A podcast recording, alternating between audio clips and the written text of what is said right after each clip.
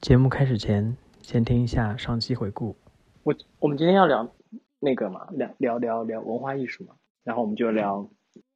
看剧的事情。就是所有的剧，我觉得你就是一个聊起来最有兴头的。我跟你讲实话，他 开始这样剧之前觉得，呀，他们好 low 哦。对，就不像。就不像歌剧魅影啊和芝加哥。如果让我去看剧，我会觉得就是会有点点难度，而且是在我那么小的时候。对，确实就其实会有一点点紧张，就是是一个你没有去过的环境。我大概是上了大学之后，我才知道音乐剧跟歌剧不是一个东西。因为我们都知道，巨有钱的校友给了很多很多钱，还去什么紫金大剧院。对的，对的。这是大家所有人的记忆。然后结果后来发现这个剧一直没有上映。过了几年之后，发现这竟然是这些年来百老汇第一大骗局。我现在觉得八十五这个数字应该有的。那如果硬要让你说哪一哪，就是你你对你来说意义最重大的，或者是印象最深刻最那个？这个好难啊。OK，我可以改口吗？我才想起来有另一部剧。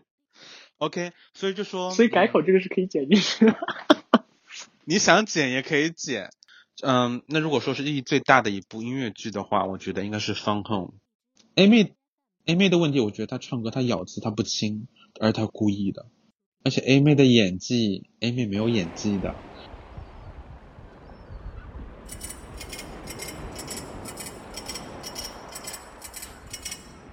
这里是 Notes 第六点二季，六十年。OK，我们讲回来，然后我就想说一下，就是对我可能印象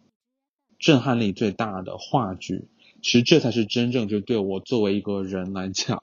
震撼力最大的作品。我必须要提两部，因为我不能只提一部不提另一部。就这两部之一是《天使在美国》，然后另一部是 The 呃《The Inheritance》。《The Inheritance》和《天使在美国》，他们两部都讲的是。在纽约的同志社区的故事，天使在美国是部老剧了嘛？他当时有主要也会讲一些艾滋相关的东西，然后他主要是这个主角他发现他得了艾滋之后的故事。就故事我就不多做评价了，因为他故事写的非常非常棒，尤其他最后这部戏最后的几句台词，我觉得特别特别好写的。然后他对于人性的挣扎，就不同类型的同性恋和他们身边的人，就有的人隐藏着自己，有的人也骗婚。他对自己的催眠非常之强，就连他老婆都看出来了，他都不愿意承认。他剧本是非常非常非常之强的，然后他的表演，这这部的表演，每一个人都是就震撼级别的表演。加菲嘛，加菲演的男主 Prior，加菲在这部的演技就是极其极其的完美。就是如果有人能看他演这个东西，就是你把这部戏。的表演，你录个录像带，如果你能当成电影上交的话，加菲就是就是奥斯卡最佳男主没有之一。然后他一些老戏骨，然后在里面演的也是就是震撼力非常强，就是他在戏里面吼着，你就基本上坐在位置上你都不敢动那种感觉。这部戏非常完美。然后另一部《The Inheritance》像是一个更新类的一个当代版的，也是讲的是在纽约的同志们的故事，但它是挺不同的了。它探讨的核心是。当今的统治社群里面，是否真的有一个我们自己的文化能够传承下去的？所以它叫 The Inheritance，就不是一些特别表面浮夸的东西。是我们作为一个群体，我们有没有什么能够传承的东西？然后也探讨了，就说我们缺失，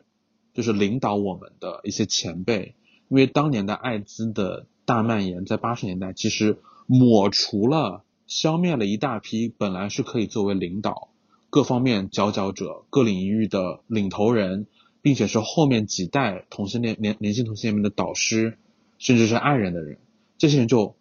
就不同于纸人，就八十年代这批人他们就消失了，他们都死了，他们都没了。就是其实同志文化是有一个断层的，然后还有一些，它就除了一个大的宏观的故事，还有很多具体的小的故事，小的故事会去抓大家的一些。个人情绪对，然后这部戏写的非常好，而且他的表演非常简单，他就是一个方方的台子，他基本上没有什么布景，全靠的是表演。他也是今年最后拿了托尼奖上拿了很多奖，最佳男主也拿到了，就是一部非常强的戏，而且这部戏分上下两部分，《天使在美国》也分上下两部分，这两部戏每部看完就都是那种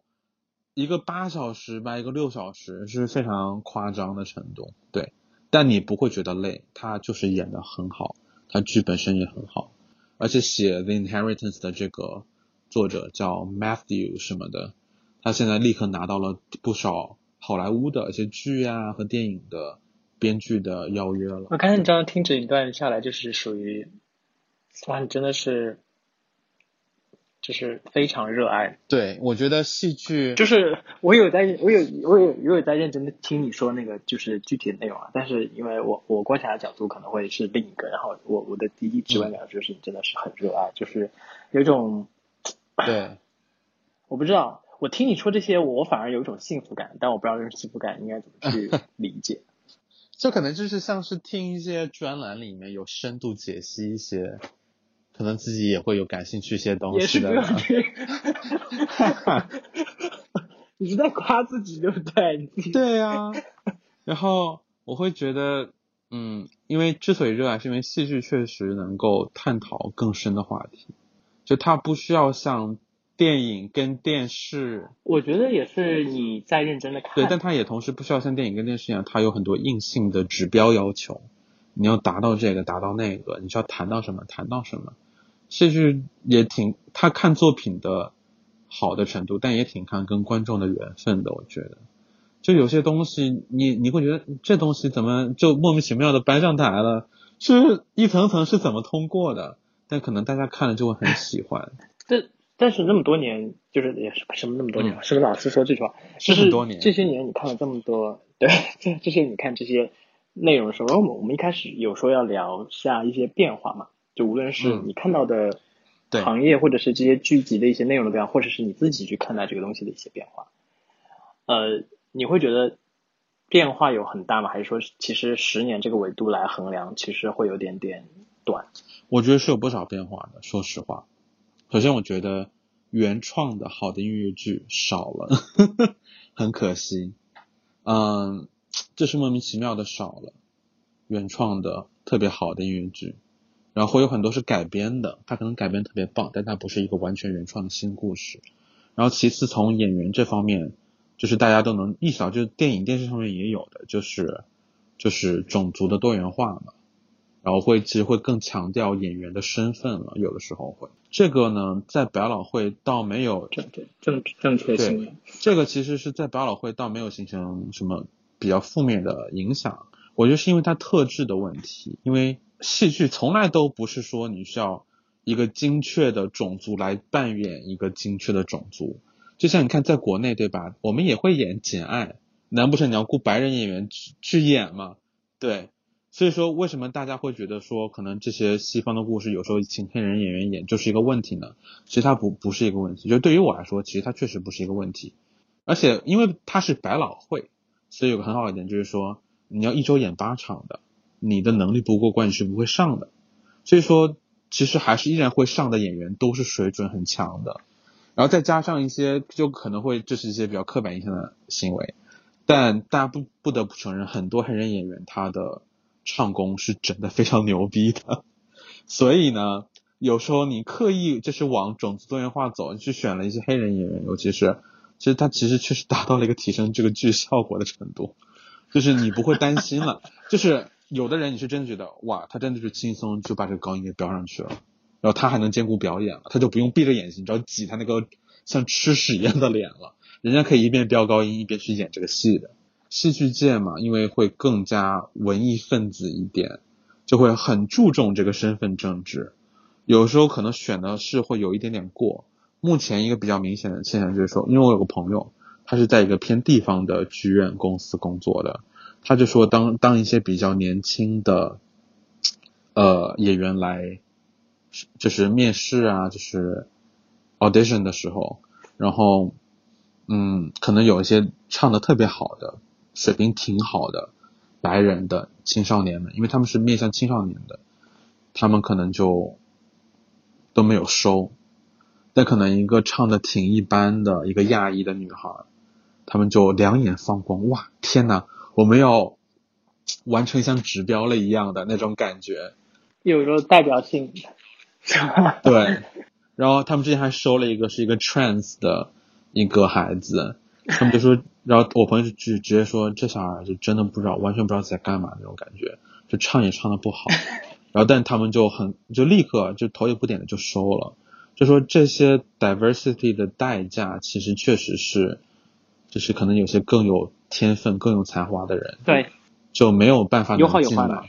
对。但同时，百老汇上依然就，我就是想说，都已经提高了其他种族演员的比例了，怎么还有一些特水平特别差劲的白人演员还在上面？你也不知道，但应该是流量的问题吧？我怀疑有可能，但这这东西，我剧院也没有讲什么流量这东西的，说实话，所以就我觉得这个从长远角度来说是可以提升剧院的一个健康程度的，因为你知道，你如果当你常年在一个老年白人的艺术审美角度之下，你确实会一直出产很类似的东西。因为说实话，很多老的音乐剧复排，我看了是其实真的不大好看的。哦，其实现在对说到这个变化，十年来它有一个新的传统，就是把一些老的剧，是以前复排一些老的剧，它基本上还是比较原汁原味的复排的。现在会有一些新的导演啊、编剧啊、编舞啊之类的，大家会把它尽量翻新它的材料。让它符合当代，就以前也会做，但是是非常少量的在做。现在是会非常一个戏剧性的转变，像之前的戏曲故事，就疫情之前在演的戏曲故事，它的背景就被翻得非常新，然后它整体的表演风格，就是演员的选择上面，然后整体的就是精整体的精神面貌，然后和舞台的设置等等，它被翻得非常新。你正在收听的是《Notes》第六点二季的节目《又十年》。本节目可以在网易云音乐、苹果播客、小宇宙、荔枝 FM 订阅收听。然后近年来有很多话剧方面，就最明显的就是舞台极简化、表演极简化，以英国为首。有时候我觉得搞得太过了，就是 有的时候呢。你就说我来看你一场六个小时的戏，我不是说不看重你演员的表演，但你全舞台就是一个方形的木台子，什么都没有，就我就亏你亏你演的好，我跟你讲，幸亏演员演的好，不然真的是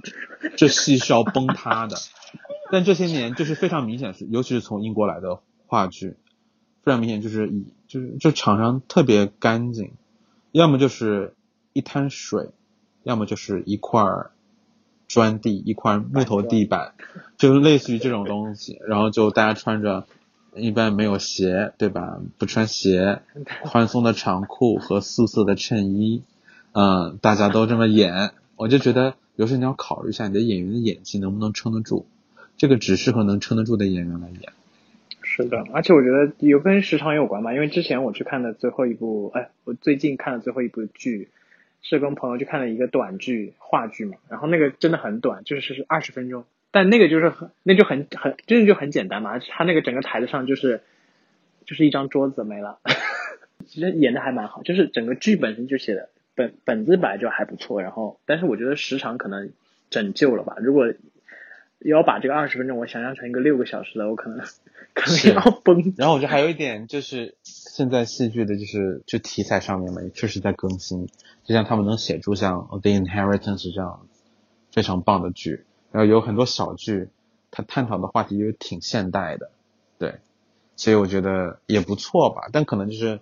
会有一点点牺牲整体制作的质量，因为他们想要探讨更多不同的话题，但他可能。本身，因为他是这个 diversity，他是也是在编剧导演方面，他也是在这样子拓的，然后不同背景的编剧然后来写的东西，那可能有的编剧他的水平并没有打磨到一定的程度，然后那你作为一个戏剧公司，可能因为这不是你，这是别人的文化背景的东西，你也不好意思去改，对吧？人家少数少数主义东西改太多，所以有时候上出来的戏不是特别打磨过的。但我觉得这也是一个过程吧，你懂吗？就是你要想很多白人编剧可能早年间也没有那么好，就是现在我觉得是经历的，你也不能说是阵痛期，但是类似是一个那种成长期。大家也在磨合，去探索新的未来的道路。因为谁都不想自己的剧院里面都是，就是 快要半条腿踏进土里的观众。因为说实话，挺多比较老的话剧，我去看的时候，就全场都在咳嗽，全场就是在新冠之前呢，全场都在咳嗽，因为都是老人。对，我有一部戏夸张到，对。就有一部戏夸张到我有些台词都听清，因为咳嗽的人太多了，我觉得，然后我就放眼望去，我甚至都，我懂，而且我觉得看话剧更明显，真的，我都不用以我是现场唯一一个亚洲人来定义自己了，我是现场唯一一个三十以下的，我就当时我就很明显的能感觉到，对，因为我上次去看那个剧，就我刚才给你提的二十分钟那个剧，就是刚开演，对吧？开始咳。然后咳到后面就是那个人，那个人都已经不好意思了，因为只有二十分钟，你知道吧？然后那个场子又小，他就出去了，他就只能出去了，你知道吗？然后我就觉得这这有点尬，你知道，因为话剧嘛，话剧你又没有那么多别的音效，就就还蛮那个。但我刚才听你说了很多，就是这些变化趋势，你会觉得因为你对这个东西的热爱，所以。你会觉得它是一个相对健康的，还是说你觉得是根据你的专业知识和理性的分析，你觉得它是一个健康的发展状态？我觉得它其实还是一个相对健康的状态，就是只是说可能因为目前美国的政治环境，它可能大家不太方便给互相一些评价和修改的意见而已，就不是说是因为它基本上的变化。因为说实话，我知道很多国人就特别喜欢骂。北美政治正确，但是我希望国人能意识到一点，就是人家社会的组成跟你脑中人家社会的组成是已经非常不一样的了。现在白人的占比是挺低的，我不能说挺低的吧，白人并不是绝对的，就是当你把其他有色人种加在一起，人家是已经占了非常大的一个比例了。但你但很多中国观众依然拒绝看到其他肤色的人，就是这是已经不正常的了。我就说，如果你有种，我觉得你如果想要这样子拒绝，我请你跑到国内的剧院，要求所有演外国戏剧的人全都换成白人，就是你最好给我举牌子，不允许中国人演任何外国作品，要不然你就对美国这样子搞，你也闭上嘴吧。我觉得就是这样子的。如果你觉得那我们中国就是中国人嘛，不让中国人来演这些戏，那谁来演？那我也会说同样的话。美国有很多比例的已经是黑人，还有拉美裔，还有亚裔的，那你不让这些人演戏吗？那他们到哪找工作？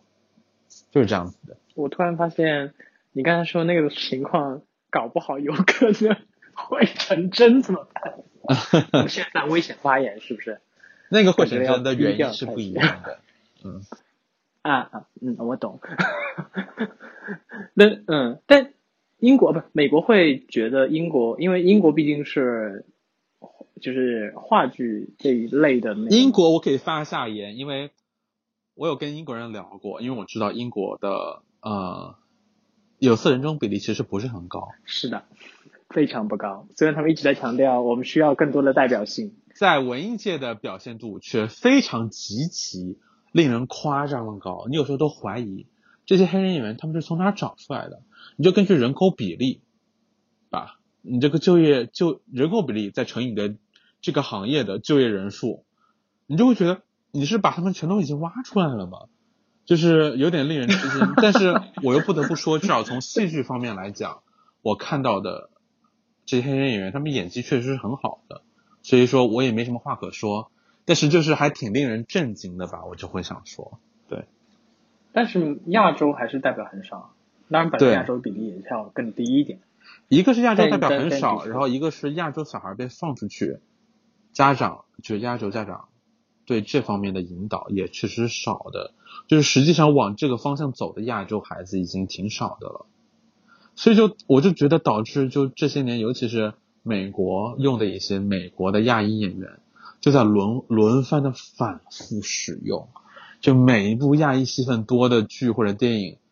我就能看到这人，就是反复的在用，就已经很夸张的地步了，所以。有心进击演艺圈的同学们，中国同学们，建议到美国跟英国试试，对吧？我觉得还是很有可能的。说实话，我刚才其实想问的是，美国会对英国来的一些原创、英国本土的一些话剧这样类型的东西，因为英国的整个表演训练系统可能会更跟美国不太一样嘛，然后英国也有，对，而且我英国有他自己的骄傲在，就美国会觉得英国来这些不是，就是市场性没有那么好很好啊，好多就是英国来，那些话话剧类的，话剧类的好多好的剧基本全是英国来的，就连天使在美国都是英国拍的。The Inheritance 讲的美国故事也是英国拍的，就是很多剧它甚至它如果足够好，它会在英国先试演，即使它是美国的班子，对，啊，所以这方面完全不用担心。而且如果你仔细观察一下，就是英国演员如果来美国这边演戏，一般都能拿到奖，就无论是话就是剧剧院界的还是电影电视剧类的，尤其是英国的男演员，感觉已经抢了绝大多多数美国男演员的就男主角的，对女演员。很多也是了，对，就是会有这种感觉，我不知道，这是我的个人感受，就是有时候大家会提到说啊，他是英国演员的时候，就会有一种 OK，所以他一定很，就是一定要更棒一些的那种感觉，就对，会有英国的训练系统训练出来，就是因为他们很多英国演员真的是通过剧院训练出来的，你知道剧院是你要完全脱稿，每周不停的演的，而且不能出错的，就水平上就是过硬的，这个没话说。但你刚才说到那个。孩子们就是想表演的孩子们的时候，其实我这次跟你聊这个，还是想说你这么多年的热爱，你有想过自己去去演的投身在这个行，也不是演，就是你可以为这个行业做一些，呃，你可以动手做做。我有思考过吧，但是我知道这个行业工作起来应该会蛮累的，而且蛮卷的，而且甚至工作环境不一定会特别健康和积极正面。嗯，所以有时候你是指跟广告业比是吧？对，因为你这个东西是表演，你能出的意外事项是很多的，你的工作时间就因此而不确定，然后破事儿应该会是最多，就是你难以预料到破事儿应该会是最多的，所以我没有那么大的想法，对。也曾经想过，可能是偏你你是一早就艺术类，一早就探究过、研究过，然后觉得就是这样就算了，是吗？就我也不确定，因为我现在其实会觉得 工资也很重要。就我我现在我可能没有办法为了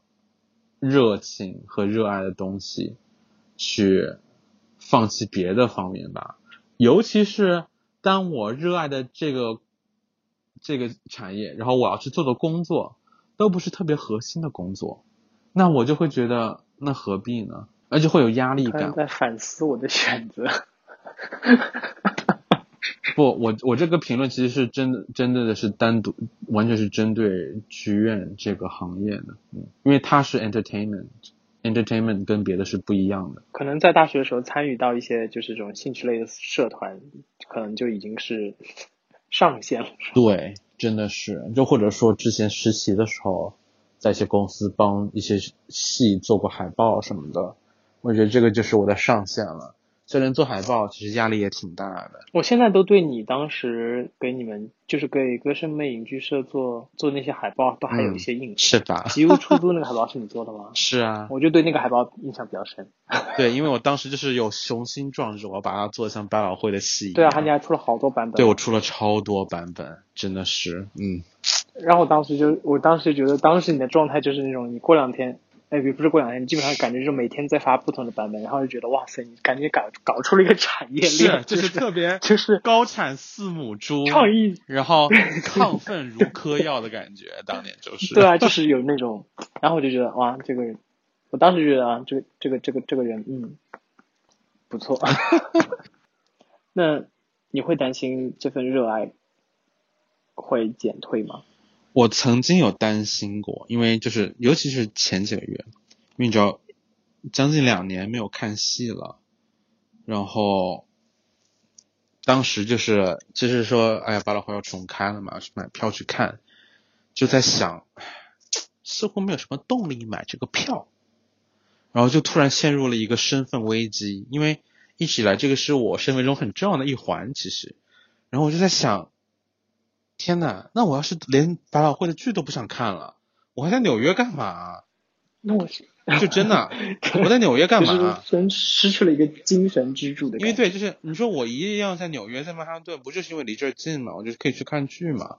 我要是连这个都不想看了，我要在纽约干嘛？那我我是要在美国换个地方嘛？那我在美国其他地方我也没有什么意思了，那我岂不是要回国？那我回国要干嘛呢？就是会陷入各种各样的疑问，你知道吗？然后就还挺担心的。但直到后来我。